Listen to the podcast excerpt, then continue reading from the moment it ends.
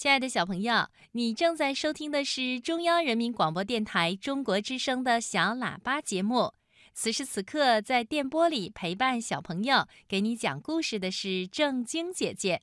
最后，我们一起来听汤素兰老师为小朋友们写的童话故事，名字叫《狮子的森林》。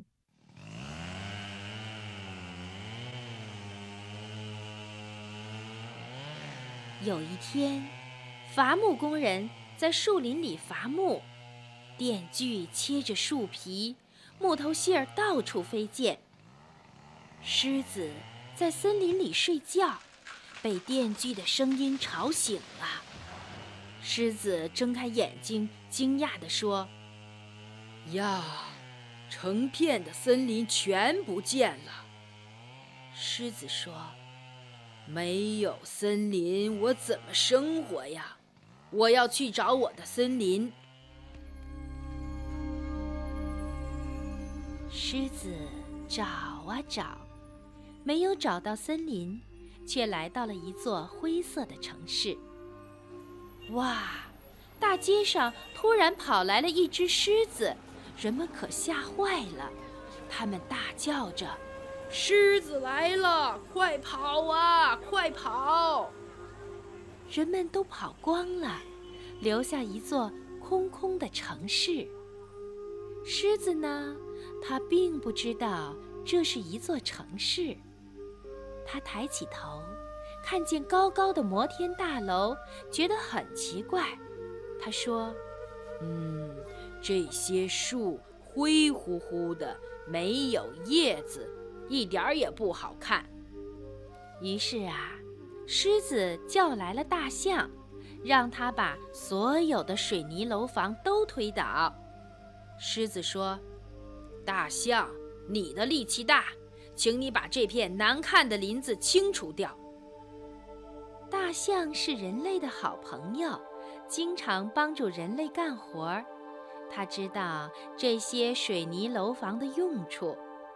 大象说。这是人类建造出来的，是他们居住的地方。狮子听了，同情地说：“哎呀呀，原来他们就住在这么糟糕的地方啊！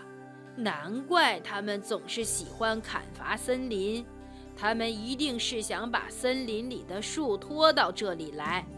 我们帮他们造一片森林吧。”狮子是森林之王，其他的动物都得听它的命令。大象推倒了所有的楼房，野猪和穿山甲把地翻了个遍，小鸟送来了种子，天空也来帮忙，送来雨水和万物生长的春天。慢慢的。从前的灰色城市又变成了绿色森林。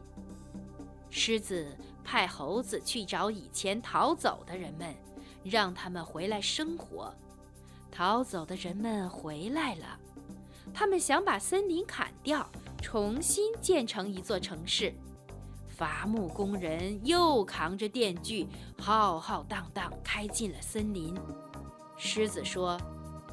欢迎你们回来，但是你们要像我们一样生活在森林里，不准砍树建房子。人们过不惯狮子的生活，又害怕狮子发脾气，只好搬到别的城市去住，把这里让给了狮子。因为狮子守护着这片森林，不准人类砍伐。后来呢？这里又变成了狮子的森林。